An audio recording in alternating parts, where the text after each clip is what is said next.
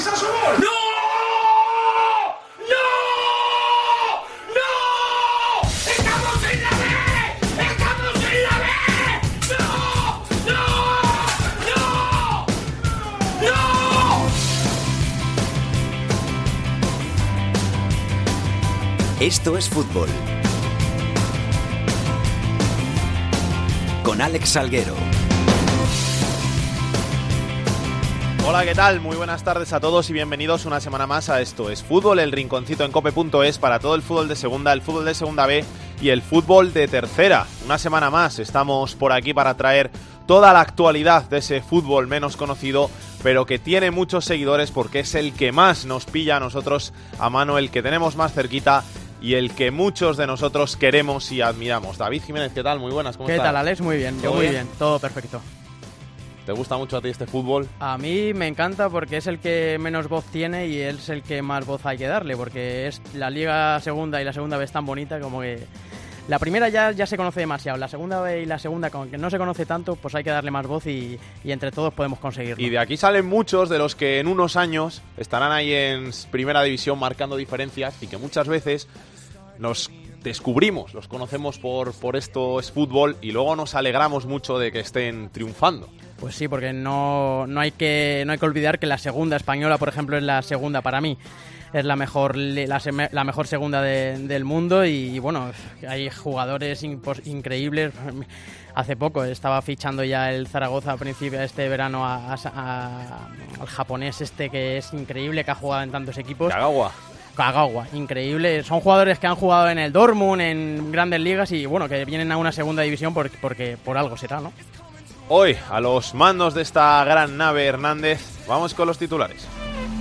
Is anybody listening out there? Asking for a friend I know. Swear I've never been this lonely. En segunda división, el Cádiz sigue líder después de 12 jornadas, con 31 puntos de 36 posibles. Le siguen en la tabla el Almería y el Fuenlabrada empatados a 20 puntos. 19 tienen en su casillero el Rayo Vallecano, Zaragoza, Huesca y Albacete. En la parte baja de la tabla de la categoría de plata está el Deportivo, es el último con 8 puntos y una sola victoria. Le acompañan en puestos de descenso el Racing con 10 puntos, el Málaga con 11 y el Tenerife con 12 puntos. Cambio de técnico en el Girona, con el conjunto en la undécima posición con 16 puntos. Juan Carlos Unzúe ha dejado el banquillo de Montilivi, le sustituirá Juan Carlos Moreno. En segunda B, en el grupo 1, el Atlético Baleares lidera la categoría con 24 puntos. En el segundo, el Athletic Club B, la Cultural Leonesa y la Unión Deportiva Logroñés son colíderes con 20 puntos. Primero en el grupo B es el Lleida y el cuarto, el Cartagena. Y para la anécdota de la semana nos vamos hasta Alcoy, Alicante, porque el Alcoyano es a día de hoy, 24 de octubre, el único conjunto del fútbol español que ha ganado todos los partidos disputados hasta la fecha con nueve triunfos en nueve encuentros. Y nos está escuchando precisamente el entrenador del Alcoyano, Vicente Parrás. ¿Qué tal? Muy buenas. Hola, ¿qué tal? Buenas tardes. ¿Cómo estás? Muy bien, contento aquí, trabajando me pillas. Felicidades, ¿eh? Muchas gracias, hombre. Trabajando, ¿qué, qué te pillo haciendo? Pues viendo al rival, preparando cositas para el partido del sábado. ¿Tercera división es fácil conseguir vídeos? No, no es nada fácil. Afortunadamente aquí en el grupo sexto, a través de la federación, lo tenemos bien organizado para intercambiar los partidos. O sea que Footers no llega a tercera, por lo menos al grupo valenciano. Sí llega, pero todas estas plataformas tipo Y Scout o tipo Insta- Instant, que son las que nos facilitan vídeos en segunda B, pues aquí en, en tercera no lo tenemos. ¿Cuántos vídeos te ves de antes de un partido? Esta semana tengo tres. ¿Y, te los ves una vez o te tiras ahí analizando, analizando, analizando que te puedes ver cuatro o cinco veces cada uno? No, los veo una vez, también los he visto en situ alguna vez y luego ya los cortes que vamos haciendo pues sí que los veo más detenidamente, pero no, tres partidos ya está ya está bien. ¿eh? ¿Eres de los que le ponen muchos vídeos a los jugadores o, o nada? No, más que nada seleccionar. Hay que poner un vídeo cortito, pero con lo más interesante, con darle cuatro ideas de rival, no mucho más. Oye, Alcoyano, eh, lo tienes primero del grupo 6, como tú dices, de la tercera división, que todo el mundo dice que es uno de los más difíciles y encima sois el único equipo que, que no ha perdido todavía, que ni siquiera ha empatado en, en todo el fútbol español. Gran trabajo el que estás haciendo. Bueno, eh, yo creo que estamos viendo recompensado el trabajo que hemos hecho desde la pretemporada, ¿no? Yo creo que hemos hecho una pretemporada muy seria, una pretemporada muy profesional, más allá de, de la categoría en la que estuviera en este momento el club, eh, intentando incorporar lo más rápidamente posible a los jugadores importantes para poder trabajar bien, y yo creo que ahora estamos recogiendo esos frutos. Un entrenador como tú, Vicente, que hace poco estuvo en segunda división, que el año pasado entrenaba en segunda B, ¿por qué decide dar un pasito atrás en la carrera y hacerse cargo de un equipo de tercera? Bueno, porque el Deportivo Alcoyano es una institución muy grande, ¿no? Entonces, es verdad que el año pasado, pues, eh, sufre la circunstancia de, de, descender a tercera, pero para mí siempre lo he valorado como una institución, ¿no? Entonces, desde el momento en el que me plantean el proyecto, se ve que va a ser un proyecto muy importante, con jugadores muy importantes, con un único objetivo que no puede ser otro que el ascenso, y a partir de ahí yo no miro la categoría, yo miro la, la opción deportiva de poder ascender con una institución como es el Alcoyano. ¿Te picaba mucho el gusanillo de, entrenar después de lo que pasó el año pasado con, con el Ontinyent? Sí, sí, sobre todo el, gusanillo de volver a disfrutar un poco del fútbol, ¿no? De apartarte de lo que es eh, el, el, otro mundo que está, digamos, en la puerta de atrás del fútbol, con dirigentes que no saben lo que hacen, dirigentes que juegan con, con las familias que vivimos de esto, ¿no? Y volver a disfrutar puramente lo que es un ambiente de fútbol como se vive en el Collao, con la afición que nosotros tenemos, el volver a ganar partidos, disfrutar de los jugadores todo eso la verdad es que apetecía mucho. El objetivo es subir, ¿no? A segunda vez. Sí, nosotros si algo tenemos es el objetivo claro, el de subir. Intentaremos quedar campeones porque es la manera más directa de poder ascender de categoría y si no en cualquier caso meternos en playoff y a partir de ahí, como te digo, ascender. ¿Qué equipo te has encontrado? ¿Cómo, cómo te has encontrado a los chavales?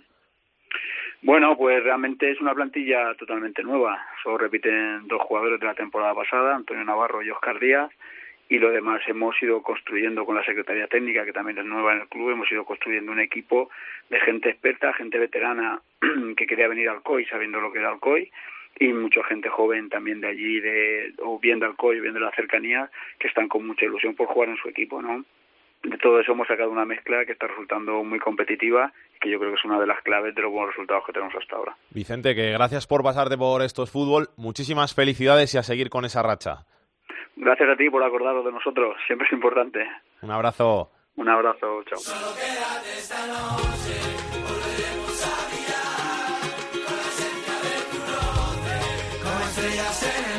en la cadena Cope, solo para internet, esto es fútbol. indios y vaqueros, quémonos el alma con la punta de los dedos, bebámonos la vida en vasos.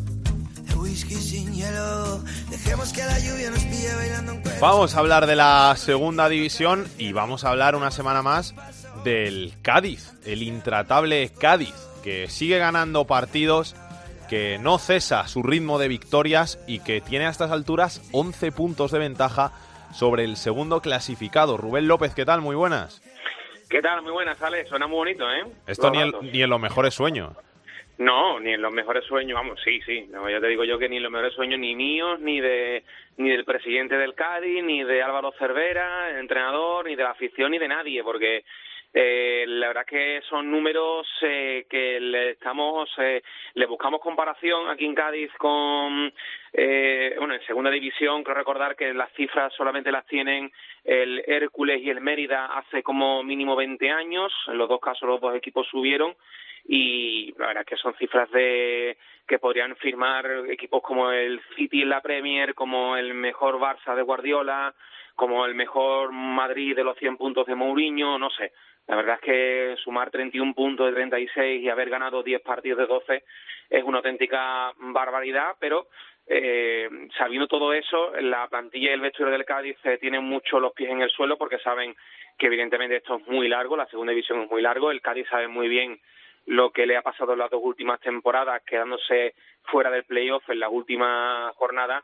Así que, evidentemente, hombre, hay que disfrutar de la ventaja, que es muy importante, con solo 12 jornadas de liga y con lo que está haciendo el equipo, pero bueno, con, sabiendo también que cada, cada partido es un reto y cada partido el rival pues va a intentar frenar al Cádiz y va a tener esa motivación de intentar hincarle el diente al líder, ¿no? Y la afición, porque imagino que habrá ya mucha gente ahí en Cádiz que a 24 de octubre se ve en primera división. Hombre, evidentemente la afición está muy ilusionada, ¿no? La verdad es que la gente está eh, literalmente alucinando con lo que está haciendo el equipo y, lo, y cómo está en la clasificación y evidentemente pues eso se nota en la gente, se nota, eh, por ejemplo, incluso en la apuesta de, en la apuesta de las entradas a la venta del partido que la selección española va a jugar aquí en Cádiz dentro de un mes, que volaron en apenas nada.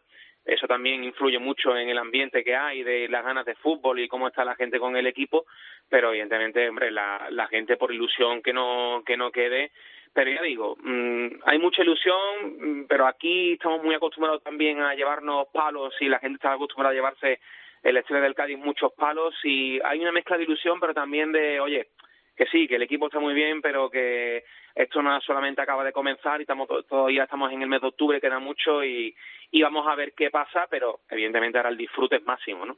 Gracias Rubén, un abrazo. Un abrazo. La alegría se vive en Cádiz, la tristeza una semana más se vive en La Coruña. Pepe Torrente, muy buenas. Hola, ¿qué tal, Salguero? Muy buenas. No ha mejorado nada el Depor, ¿eh? Con Luis César, dos partidos, dos derrotas. Absolutamente nada. Y es que además las sensaciones son igual de malas que cuando, estaba Juan Antonio Anquela. Son cinco goles en contra, ninguno a favor. Es verdad, en favor del nuevo técnico de, del Depor, que la primera semana tuvo un montón de bajas porque algunos estaban con sus respectivas selecciones, que le fueron incorporando poco a poco. Y digamos que esta es la primera que está completa con los futbolistas que tiene a su disposición y con lo que puede trabajar para intentar revertir una situación que es, que es crítica con el equipo colista a cinco puntos de la zona de permanencia y tan solo ha ganado un partido. Y si a esos malos momentos deportivos les añades la incertidumbre social, pues imagínate, eh, la Federación de Peñas pidiendo la emisión del consejo que preside Paco Zas y del director deportivo Carmelo del Pozo. Eh, los propios consejeros dudando sobre su continuidad o no, se reúnen y deciden que siguen, que decía Paco Zas, no, no me voy a bajar del barco en estos momentos, que no hay ninguna buena noticia en, en torno a, al deportivo. La única receta para intentar salir de esta situación, pues ganar un partido. Ya, no te digo salir de, la zona de abajo, ya te estoy diciendo ganar un partido. A ver si es el sábado frente al Racing de Santander para intentar que, mejore un poco la confianza, que los ánimos se calmen un poco y, se pueda empezar a, pensar en, salir de esa zona de abajo. Pero es que ahora mismo tanto las sensaciones como los resultados son muy malos. Es que vaya partido dramático, ¿eh? En el Sardinero con, con el Racing. He leído que, que Luis César igual podría hasta cambiar el sistema. Sí, está, está mirando alguna, algún tipo de, de, variante tanto en el sistema como en los hombres.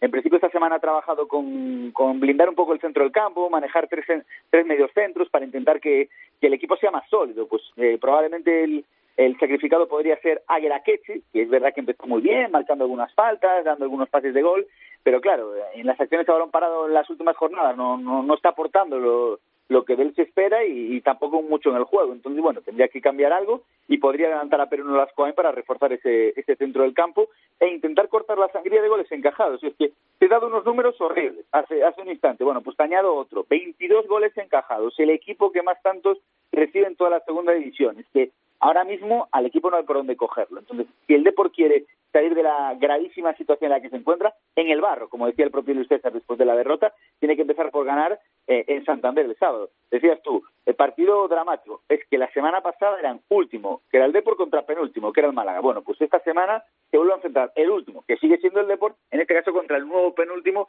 que es el Racing de Santander. O sea que el Depor va de drama en drama. Gracias, Pepe. Un abrazo. Un abrazo.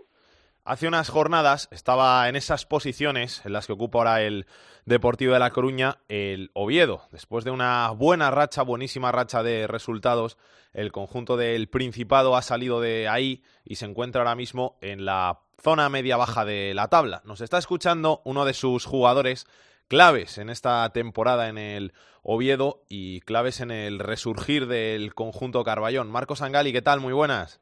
Hola, buenas, ¿qué tal? ¿Cómo estás? Bien, muy bien. ¿Qué tal van las cosas? ¿Bien?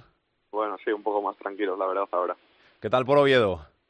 Bien, bueno, contento. La verdad que no, la actuación ha sido ha sido muy buena. Eh, luego en lo, en lo colectivo, pues bueno, la verdad que no que hemos sufrido hasta el momento, pero bueno, desde la llegada de Javi estamos dando la vuelta y bueno, estamos respirando un poco, pero bueno, sabemos que esto que esto sigue ahora para adelante y, y bueno, no te puedes despistar porque te vuelves a meter abajo. Después de un par de añitos en Madrid, ¿tiraste otra vez para el norte? ¿Lo echabas de menos?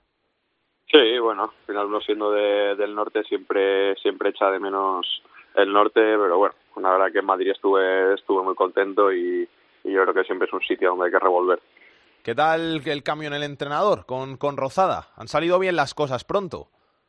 Sí, yo creo que, que es evidente, ¿no? Y cualquier, cualquiera que, que siga un poco el Oviedo, yo creo que, lo ha podido ver, ¿no? Y bueno, yo creo que con, con Egea, pues bueno, el equipo no, no consiguió no consiguió esos resultados porque bueno a nivel de juego es verdad que tampoco estuvimos tan mal es verdad que tuvimos encajamos muchos goles en los últimos minutos que que bueno que fueron un poco una lápida no yo creo y y bueno con Javi yo creo que el equipo está mucho más enchufado teniendo las ideas más claras seguramente y bueno yo creo que eh, que reflejo de ellos los resultados que hemos sacado ¿Vosotros a nivel deportivo en el vestuario pensáis que ha cambiado mucho la cosa? El, el estilo, sobre todo, de, de ahora de, con, con Rozada, antes con Egea. Bueno, es verdad que, que el equipo seguramente seguramente esté siendo más sólido y, y bueno, yo creo que, que está siendo más compacto, ¿no? Yo creo que bueno, hemos metido hemos metido varios goles yo creo, en los últimos minutos y yo creo que es un reflejo ¿no? de, de lo que está haciendo el equipo. Antes los encajábamos, ahora los hemos metido. Eh, bueno, yo creo que no es casualidad y, y bueno, yo creo que es un reflejo, ¿no? Un, una pequeña pincelada de lo que de lo que está haciendo el equipo. Tú a nivel personal no te puedes quejar, jugabas antes y juegas ahora. Sí, bueno, ya lo decía, la verdad que aquí, bueno, habrá mucho de que jugar, con Sergio estuve, Egea estuve bien también, pero bueno, ya cambiaba yo no haber jugado nada porque la situación hubiera sido mejor desde el inicio, pero bueno, intentando ayudar al equipo en, en lo máximo posible, contento en el plano personal y bueno, ahora también en el colectivo y a ver si, a ver si podemos ir saliendo poco a poco de ahí abajo y, y bueno, estabilizándonos un poco más. ¿Vosotros qué, qué objetivos marcáis los jugadores? Bueno, está claro que a principio de temporada tienes unos objetivos, eh, pero con un comienzo tan malo no te podías plantear un objetivo a corto plazo más que más que el de salir ahí abajo, ¿no? Como como bueno, me imagino que tendrán los clubes como como el Depor que están ahora mismo, pues era ese, no intentar salir abajo cuanto antes porque porque en un club de la envergadura como el Oviedo es complicado verse ahí abajo en esa situación. Y bueno, ahora mismo pues pues bueno, estamos yo creo que que conscientes de seguir alejándonos lo máximo posible de ahí abajo y, y bueno, ya veremos hasta dónde podemos llegar, pero yo creo que el equipo tiene que tener esa mente puesta de, de llegar a Navidades fuera, fuera de ahí abajo y yo creo que nosotros nos estamos centrando. ¿Ortuño las mete todas también en los entrenamientos? Bueno, la verdad que hoy le, en el entrenamiento hoy le decía, no has metido ni una y me dice, ah, me los dejo para el, para el sábado y yo eso espero, la verdad, pero bueno, no, la verdad que, que está haciendo muy buena temporada, eh, la conexión con él es muy buena y, y bueno, a ver si a ver si mete muchas más. Pues nueve lleva ya, ¿eh? que sale casi a gol por partido. Sí, sí, no, no, o sea, lleva, la verdad que lleva una cifra de goles muy importante y no solo los goles, sino el trabajo que le está dando al equipo es importantísimo y bueno, yo creo que es un equipo vital para, o sea, un jugador vital para el equipo. Como canterano de la Real Sociedad que eres, ¿te da un poco de envidia sana lo de tu hermano, que esté ahí en la primera plantilla y tú te has tenido que, ir a hacer de trotamundos para, para ganarte la vida en el fútbol? Bueno, cada uno, cada uno tiene su camino, ¿no? Lógicamente me hubiera jugado, me hubiera gustado jugar en la Real toda mi vida porque porque creo que es el, el sueño, bueno, por lo menos era el mío, ¿no? De cuando jugaba en Zubieta, pero bueno, oye, era mi sueño, pero no no así el de la Real que no quiso que me quedara allí y bueno, he tenido otras he tenido otras otro tipo de camino, pero bueno, siempre muy agradecido a los sitios que he pasado, donde, donde he podido crecer como jugador, como persona, y bueno, ahora muy contento de estar aquí en el Oviedo, que al final es un club, yo creo que un club de una envergadura muy grande y, y bueno, seguro que seguro que es un club que va a seguir creciendo. ¿Hay presión ahí de jugar en el Tartiere? Sí, bueno, pero es una presión que lo he dicho siempre desde el primer momento, es una presión que tiene que ser positiva, ¿no? Al final, eh, tener el respaldo de tanta gente, de una masa social tan grande, eh, no puede eh, no puede ser más que positivo para, para un club y, y bueno, yo creo que, que, como he dicho antes, ¿no? yo creo que pronto, de la manera que se hacen las cosas aquí, de la manera que se está trabajando, yo creo que, que este club volverá, volverá donde se merece. Marco, que muchas gracias por pasarte por estos fútbol. Un abrazo muy grande, mucha suerte para el Oviedo y que vaya muy bien. Vale, muchas gracias a vosotros. Chao, hasta luego.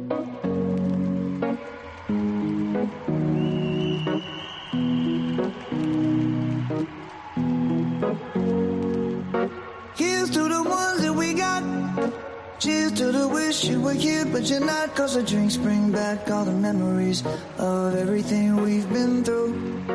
Toast to the ones here today. Respira esta semana el Málaga después de su segunda victoria en 12 partidos, esa gran victoria que consiguió en Riazor, dejando muy buenas sensaciones y se aleja un poquito de esa zona baja de, de la tabla de la segunda división, aunque siguen puestos de descenso. Javier Bautista, muy buenas. Hola, ¿qué tal Alex? Muy buenas. Victoria balsámica, pero más que la victoria yo creo que fue más importante la imagen.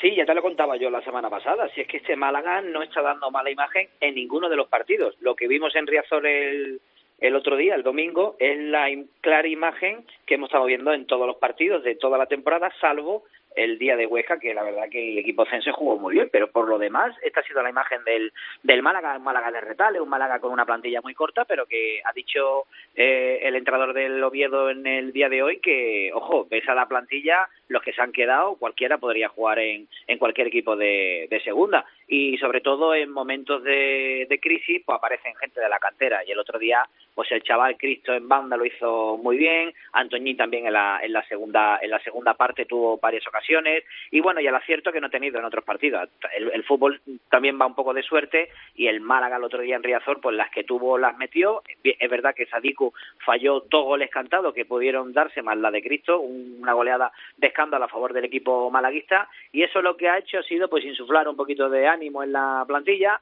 que se aleje el ruido extradeportivo que no afecta a lo deportivo y Víctor va a intentar ganarle al Oviedo y salir por primera vez y se dan los marcadores fuera de la zona de, de descenso. Es irreal, evidentemente, la posición del, del, Málaga en estos instantes, así que, por lo tanto, en el Málaga y en el malaguismo no hay euforia, evidentemente, pero sí que hay el convencimiento de que tarde o temprano el Málaga va a salir de ahí abajo. Y mientras tanto, el jeque que sigue liándola y echando a gente.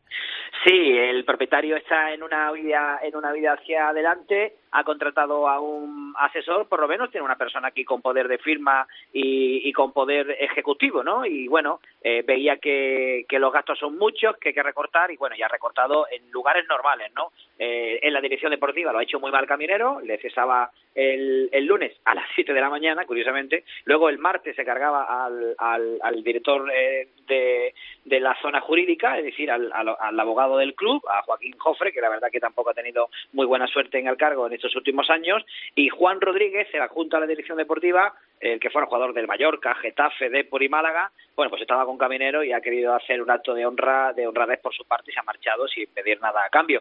Bueno, pues son los cambios que se están dando en el, en el Málaga, esperando, evidentemente, a que se cumpla lo que dijo el alcalde, que tiene una oferta de un grupo catarí vinculado a uno de los grandes equipos europeos. Hombre, yo quiero pensar que puede ser vinculado al Paris Saint Germain, que tiene, eh, que tiene eh, inversores cataríes. Bueno, pues por ahí va la, la, la, la historia para derrocar a un presidente que evidentemente está, está muy perdido y que su época aquí en Málaga está, estaremos todos de acuerdo que ya ha concluido. Un abrazo, Bautista. Venga, un saludo, buenas tardes. Por debajo del Málaga en la clasificación está el Racing de Santander, que como ya hemos dicho tiene un partido fundamental este sábado ante el Deportivo en el Sardinero. ¿Qué tal, Gerardo Cisniega? Muy buenas. ¿Qué tal, compañeros? Muy buenas. ¿Cómo están las cosas por Santander? Bueno, pues con cierta preocupación, ¿no? Porque la verdad es que todo el mundo es consciente de que este año va a ser complicado. El Racing es un recién ascendido y evidentemente pues necesita tiempo para adaptarse a la categoría. El límite económico que tiene el club es uno de los más bajos y por tanto la plantilla que ha hecho pues está justita para competir. Insisto, el objetivo es la permanencia, pero cuando uno se ve ahí abajo en zona de descenso, ya a tres puntos de la permanencia y habiendo ganado un solo partido, pues empiezan las dudas, empiezan las críticas, se empieza a cuestionar todo y es una semana desde luego complicada para el Racing a pesar de que viene de empatar casi de forma milagrosa frente al Tenerife. Como bien decías, es un partido clave, estamos hablando ya de finales cuando faltan 30 partidos y eso demuestra pues que la situación ahora mismo es, es difícil, ¿no? No es un drama, queda mucho tiempo por delante, hay margen de mejora pero evidentemente al equipo le cuesta ganar partidos, solo ha ganado uno y eso es lo que preocupa sobre todo por aquí, por Santander, ¿no? Partido fundamental eh, con el del sábado con el Depor. Sí, pero porque, porque van a serlo todos a partir de ahora, porque en caso de que te gane el Depor, un rival directo, pues ya evidentemente te, te resta, porque el Racing ya abriría un hueco importante con los de arriba, con la zona de permanencia, y porque, insisto, el equipo no es un desastre, tiene partidos donde da buenas sensaciones, no pierde mucho, pero el problema es que no gana. El Racing es el único equipo junto con el Málaga que solo ha ganado un partido en toda la temporada y evidentemente sumando de uno en uno te acabas yendo al hoyo. Hay que ganar partidos, el Depor es un rival directo, le puedes dejar ahí medio enterrado y tú salerías arriba y por eso todo el mundo sabe que es, hombre, no sé si una final, pero un partido desde luego muy importante. Gracias Gerardo, un abrazo. Un abrazo, hasta luego. Por delante del Racing en la clasificación está el Tenerife, que veía como el conjunto cántabro le empataba milagrosamente ese partido del pasado fin de semana. ¿Qué tal? Muy buenas, Guillermo García. Hola, Ale, muy buenas, ¿qué tal? El Tenerife que con el plantillón que tiene vuelve a tener problemas de irregularidad y está en zona de descenso. Otro año más, que estamos en la misma. La verdad que parece el sino del conjunto blanca-azul. La verdad es que las cosas andan algo revueltas en la isla después, sobre todo en los últimos resultados, hasta el punto, fíjate, de que hoy López Garay ha dicho que aunque está tranquilo es consciente de que si continúan esos malos resultados no va a seguir al frente del banquillo del Club Deportivo Tenerife. Lo cierto es que el Tenerife se presenta en Andúba el próximo sábado después de acumular, cuatro partidos sin ganar en casa, que se dice pronto es una racha que no tiene precedentes en el Rodríguez López, tres derrotas y ese doloroso al que hacía eh, referencia, doloroso empate frente al Racing con eh, unos errores eh, defensivos que penalizaron muchísimo al Club Deportivo Tenerife. Además de que partido sábado va a contar con la baja del capitán Suso, pero sobre todo con muchas dudas, ¿eh? dudas en cuanto al modelo y en cuanto a la filosofía que quiere implantar su, su mister López Garay, como te digo, por esos errores defensivos que tanto han penalizado al equipo en los últimos días. En Tenerife solo se ha hablado, por ejemplo, del error de Alberto Jiménez, el medio centro canario de Fuerteventura, que propiciaba el primer gol del conjunto racinguista y como te digo, después de ser ya el segundo, casi tercero liga parecido, la verdad que se habla muchísimo de, del estilo y de la propuesta de un eh, López Garay que reitero hoy ha, bueno, se ha manifestado públicamente consciente de que una nueva derrota puede poner la picota. En cualquier caso, insisto, de momento otro año más en el que el Club Deportivo Tenerife parte con expectativas altas y de momento tiene que conformarse con estar en la parte baja. Gracias, Guillermo. Hasta luego. Carlos Ganga, muy buenas, ¿qué tal? ¿Qué tal? Muy buenas, Salguero. El Rayo que ya empieza a carburar, ya se ha puesto cuarto en la tabla después de encadenar dos victorias consecutivas y para mí ahora mismo es la mayor amenaza del Cádiz eh, hacia ese ascenso a Primera División.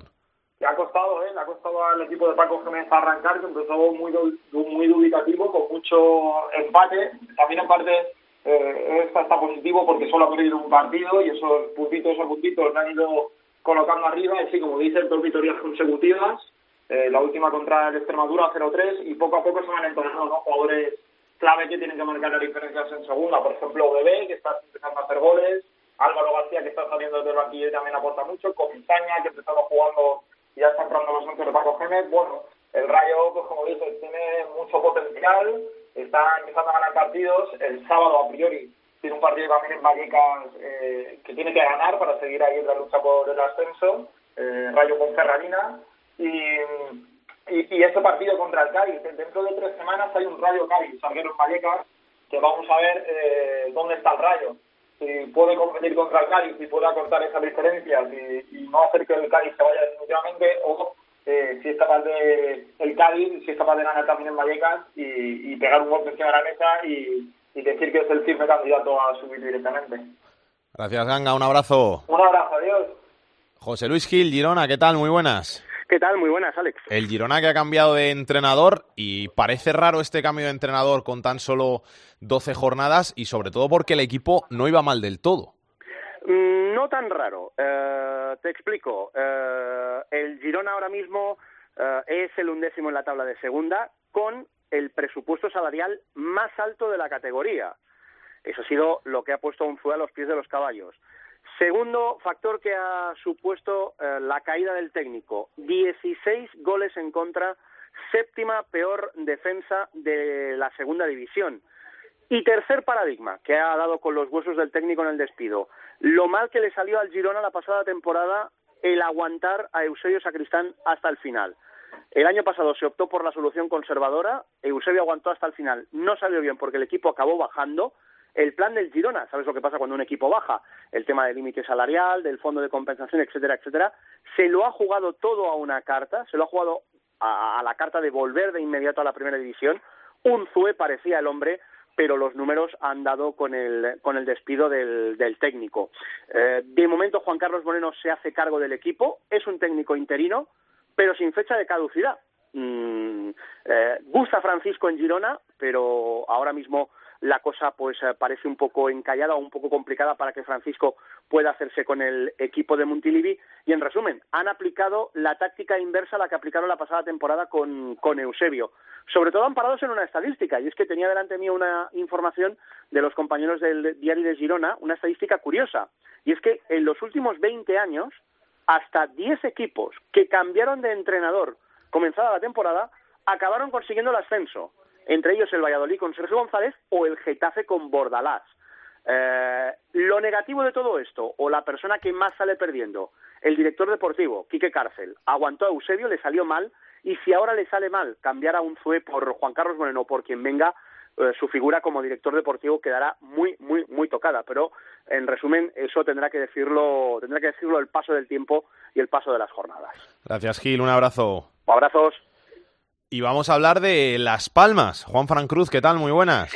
Hola, ¿qué tal? Muy buenas. Que está hablando de entrenadores, en el Girón han cambiado de técnico. Las Palmas, que va a ver como Pepe Mel los dos próximos partidos no va a poder sentarse en el banquillo.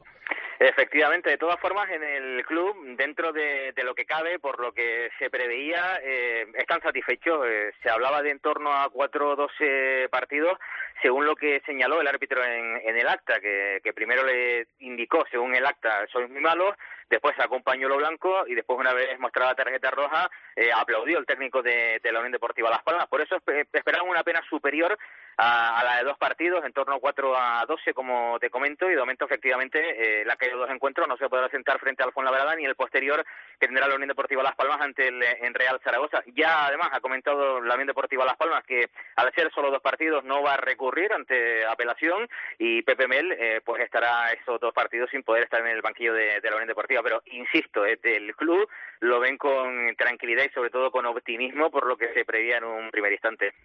Se echó de menos a Pedri el otro día con el Cádiz.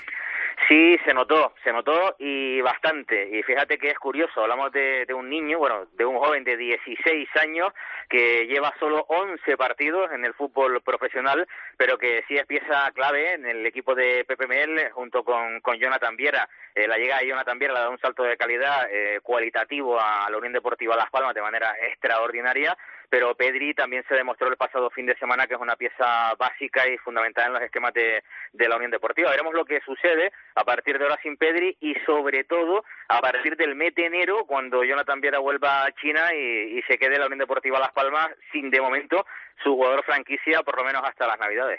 Gracias Juan Fran, un abrazo. Hasta luego, un abrazo. Y vamos a repasar un poquito esta segunda división con el hombre que más sabe de la categoría, Millán Gómez, ¿qué tal?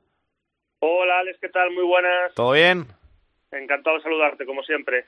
El Cádiz que, que no afloja, eh, yo empiezo ya a verle en primera división, ¿eh? Sí, sobre todo porque ha superado una brecha psicológica, eh, en mi opinión. Son 11 puntos que mantiene a distancia sobre el tercer clasificado, lo cual es una cifra ya muy importante de, de puntuación a estas alturas de, de temporada transcurrido ya un cuarto de, de, campaña. Una victoria importante frente a un equipo en un estado de forma sobresaliente como es la Unión Deportiva Las Palmas. Es cierto que sin Pedri, pero bueno, esa dinámica siempre, siempre es buena pese a, contar con una baja tan, tan determinante. El CAI seguramente ha aumentado la calidad y el nivel, tanto numérico como cualitativo, de la plantilla esta temporada y está a un nivel sensacional. Realmente solo ha perdido cinco puntos y los cinco en una misma semana, hace ya varias jornadas. Eh, esa derrota 3-0 en Alcorcón y aquel empate en casa frente al frente al Depor. Te quería preguntar también por, por el Albacete. ¿Cómo es posible que un equipo que ha marcado solo nueve goles esté ahí arriba?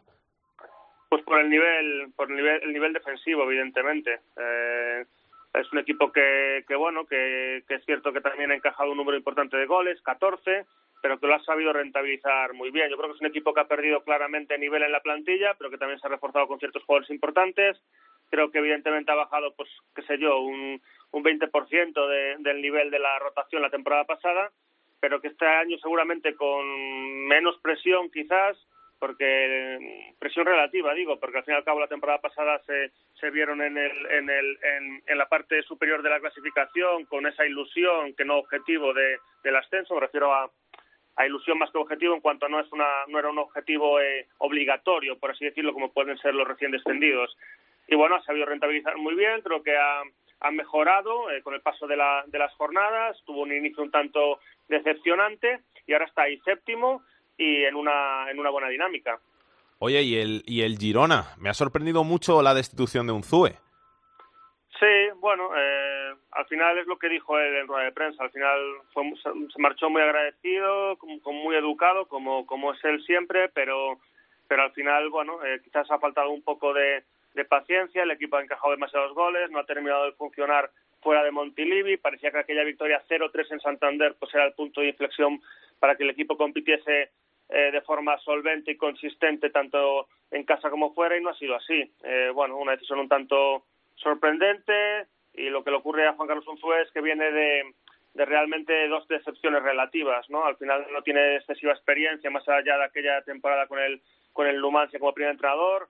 Hace dos años estuvo en el en el Celta en primera división, completó la temporada, pero aquella temporada del Celta fue correcta simplemente, no fue excesivamente lustrosa. Venía de un equipo que había conseguido tres tres semifinales en dos años, dos de Copa y una de Europa League y quizás no es el, a lo mejor a mí sí me sorprendió cuando lo ficharon. Entiendo perfectamente que, que, además es un, un hombre del entorno de, de bueno, de, del hermano de Pep Guardiola que, que es el, uno de los accionistas, eh, junto al, a, bueno, al, a Ferran Soriano, que es el, el director general de, del Manchester City, es un poco de esa cultura futbolística, pero es cierto que no venía con la experiencia o con el, la tra o con el rendimiento reciente como para quizás para dirigir a un a la mejor plantilla sin duda de la categoría, porque sigue siendo la mejor plantilla. Lo que ocurre es que no ha convertido esa mejor plantilla en el mejor equipo hasta la fecha.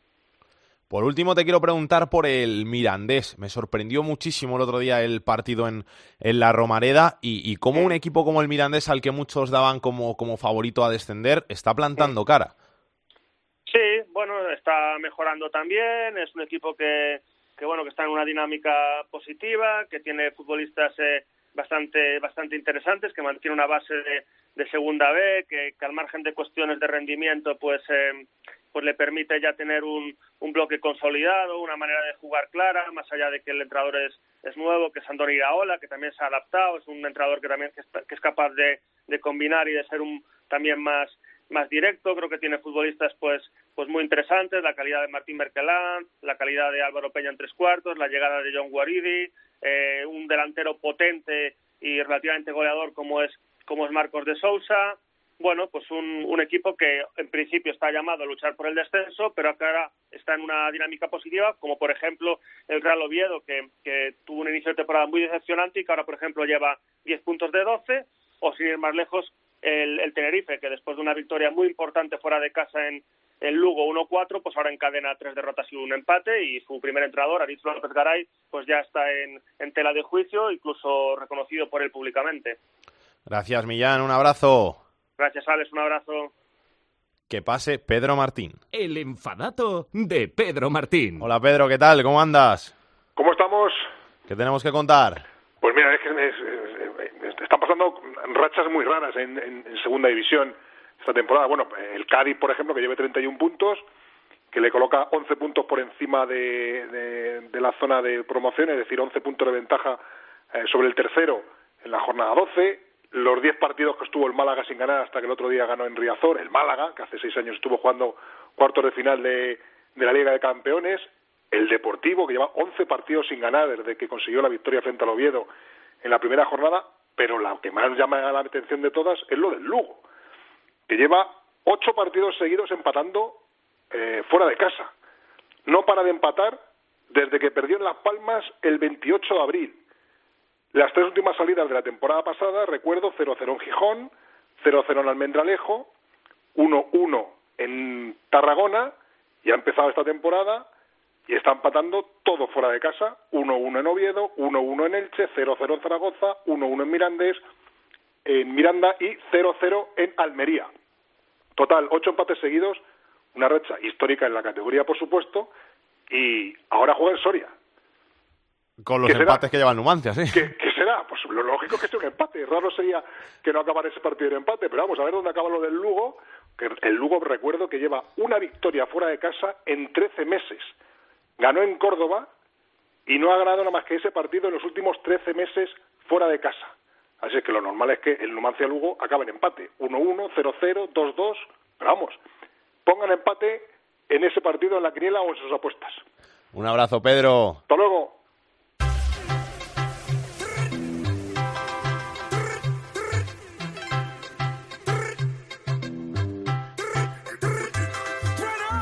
La segunda B en Esto es Fútbol. Hace mucho, pero no tiene salida.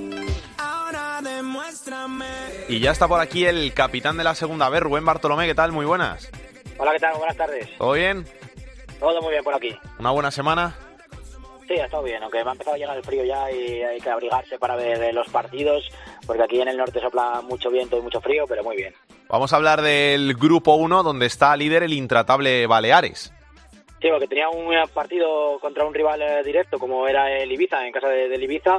Se lo llevaron eh, los jugadores del Atlético Baleares con un gol de, de Gabarre que le sirve para ser líder y, y con mucha ventaja de- delante de, de Atlético Madrid eh, B y Ibiza, que son ahora los, los siguientes perseguidores con, con 19 puntos. Abre un huequito de, de, cinco, de cinco puntos que, es muy majo ante una zona media que está muy comprimida en, en este grupo porque se están produciendo muchos empates y quienes eh, no levantan eh, mucha cabeza por por abajo son eh, los eh, los equipos del, del Sporting B, del Langreo y del Sanse, que ahora son los tres eh, colistas, porque el eh, Getafe B, con ya con gol de Hugo Duro, Sí, eh, sí. ha conseguido ganar en casa de- del Pontevedra do- 2-3 y, y sale un poquito de esa última posición, se pone se pone encima séptimo con ocho puntos. Empiezan a llegar ya las victorias, ¿eh?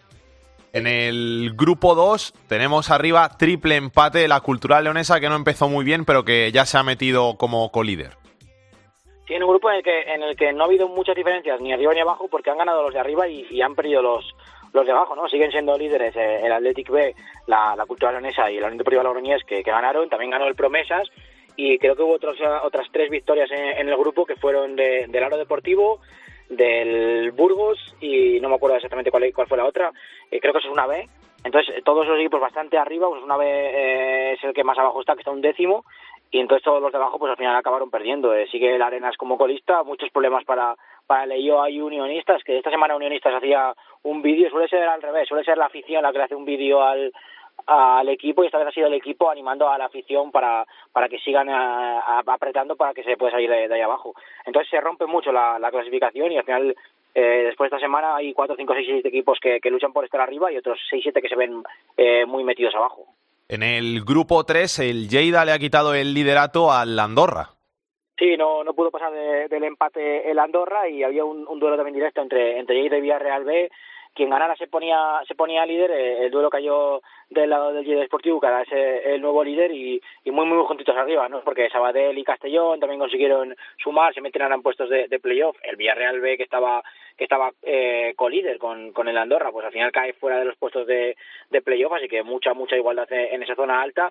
Y el Hércules que bueno que sigue sumando, que parece que después de ese inicio tan aciago, pues bueno, también va levantando poquito a poco cabeza. Es la segunda victoria, eh, sigue puestos de descenso porque sigue con, eh, con muchos problemas, pero bueno, que parece que, que empieza a salir un poquito de, ahí abajo y, que puede ir recuperando poco a poco el pulso. No sé si para estar con los mejores arriba, pero por lo menos para no seguir pasando tantos problemas. Y también importante otra victoria de otro equipo de abajo, como fue el Nastic de Tarragona, 2-1, sufriendo también bastante, pero también para salir de esos puestos de descenso, está decimocuarto. Problemas para los dos equipos todavía, pero bueno, una semana un poco más tranquila. Y en el grupo cuarto también tenemos cambio de líder porque perdió el Badajoz en su visita a Lucas Murcia. Sí, eh, un, un UCAM que, que no estaba empezando de momento la, la liga eh, muy fuerte, que le estaba costando empezar, igual que al, al Real Murcia, los dos equipos de Murcia eh, sufriendo y bueno, y, se, y consiguieron llevarse la victoria en, en frente al Badajoz, que estaba empezando muy bien la liga. Y yo, yo creo que quizá una de las sorpresas más, más grandes de, de, de esta jornada eh, y que ha permitido bueno pues que, que, que pierda Badajoz el liderato y que se comprima un poquito todo el, todo el grupo cuarto, porque también ha habido eh, algún resultado de, equipos de abajo que ha conseguido eh, sumar y que ha conseguido acercarse a esa zona media. Y la verdad que yo creo que como en los últimos años, ¿no? que el grupo cuarto es de los más eh, divertidos porque prácticamente todo el mundo puede ganar a todo el mundo y el año pasado vivimos un montón de cambios de, de líder y cambios en, en puestos de playoff hasta que al final se consolidó un poco arriba. Y creo que este año va a ser un poco parecido, que, que vamos a tener hasta hasta las últimas jornadas a, a todos los equipos implicados en algo, incluso equipos que les cuesta empezar, como puede ser el caso de, de Lucam este año, van a acabar estando arriba y, y luchando por las posiciones de playoff. Gracias Rubén, un abrazo y hasta la semana que viene. A vosotros, adiós.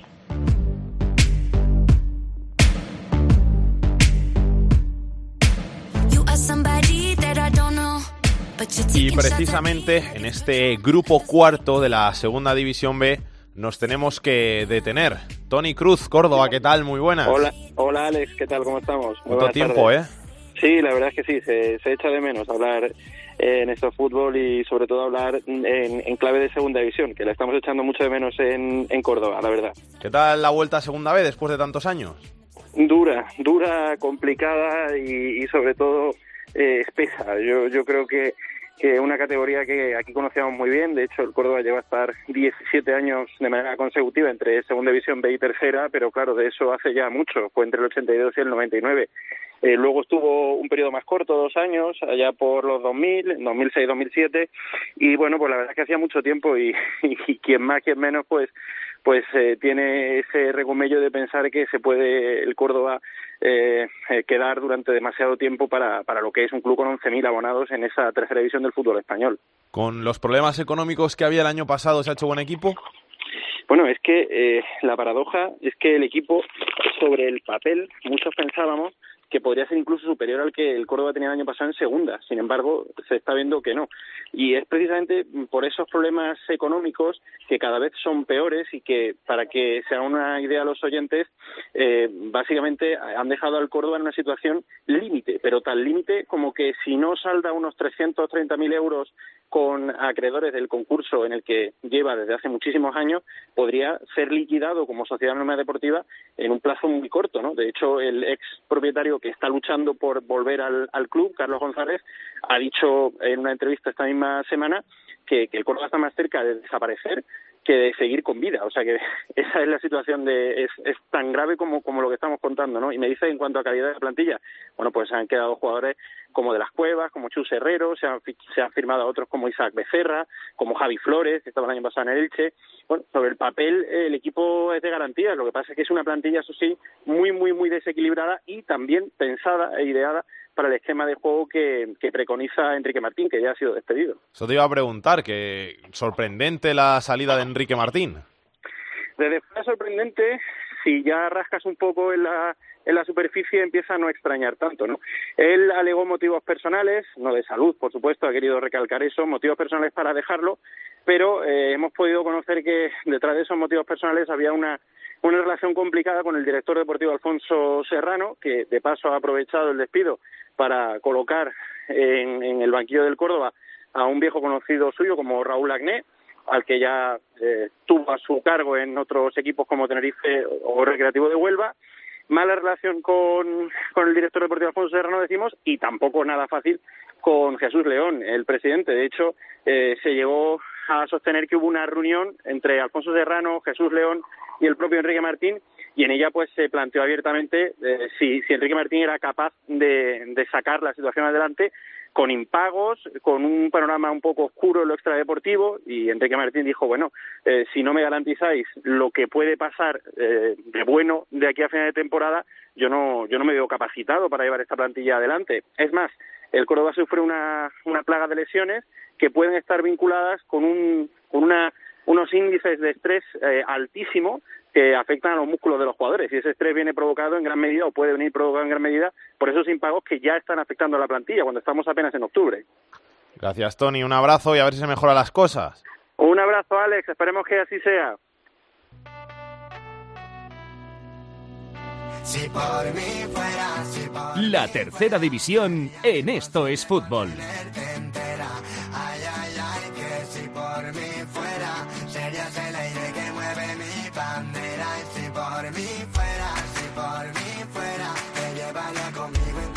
Jorge Fernández nos trae la actualidad de la tercera división. Vamos una semana más con la tercera división. El equipo más goleador de hasta el momento es el Nájara con 29 goles a favor, seguido de los 28 que ha marcado ya el Numancia B. Por contra, el equipo que más ha encajado hasta la fecha es el Villegas, que ha encajado 32 goles, seguido de Mirandés B y de Alberite, que ya han encajado también 28. En cuanto a los nombres propios, hay que hablar esta semana del Pichit, que ha marcado ya 11 tantos, uno más que el resto de sus competidores. Y en cuanto a la noticia de la semana, Alex, hay que hablar de la Real Federación Española de Fútbol, porque ha fijado la reunión para reunirse con los clubes de Segunda División B y de Tercera el día lunes 4 de noviembre a las 4 en Las Rozas para abordar la situación económica, algo que muchos de- demandaban y algo que muchos pedían a esta nueva federación y porque el fútbol modesto es una de las patas principales del programa electoral de Luis Rubiales. Así que estaremos muy pendientes de lo que pase en esa reunión de dentro de 10 días, lunes 4 a las 4 de la tarde de las Rozas, con todos los representantes del fútbol modesto para ver si se mejoran sus condiciones y a ver qué es lo que cuenta el presidente de la Real Federación Española de Fútbol. Y lo contaremos como siempre aquí, en Esto es Fútbol. Hasta la semana que viene, Alex.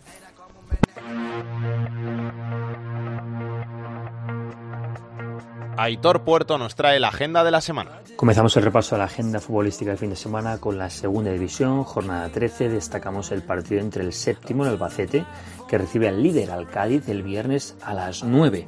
Y el otro gran partido, el sábado a las 6, el Racing penúltimo recibe al Deportivo último.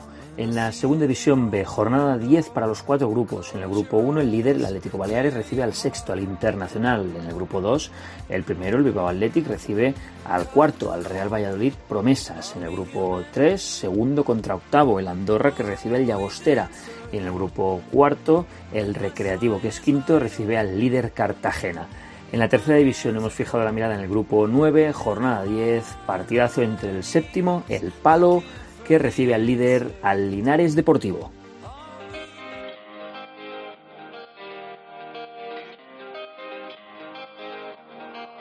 Ho una cosa da dirti da tempo, ma non ho mai trovato il momento.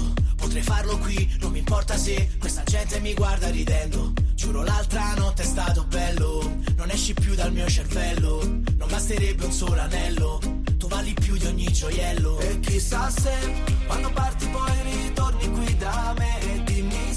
Pues esto ha sido todo el menú de hoy aquí en Esto es Fútbol.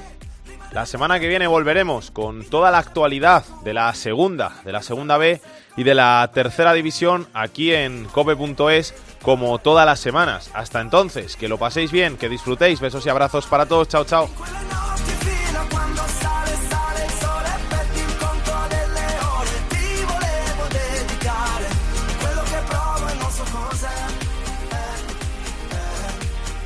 Para contactar con Esto es Fútbol puedes hacerlo a través de correo. Esto es fútbol arroba. En Twitter arroba es fútbol cope. Y en Facebook, Facebook barra Esto es Fútbol.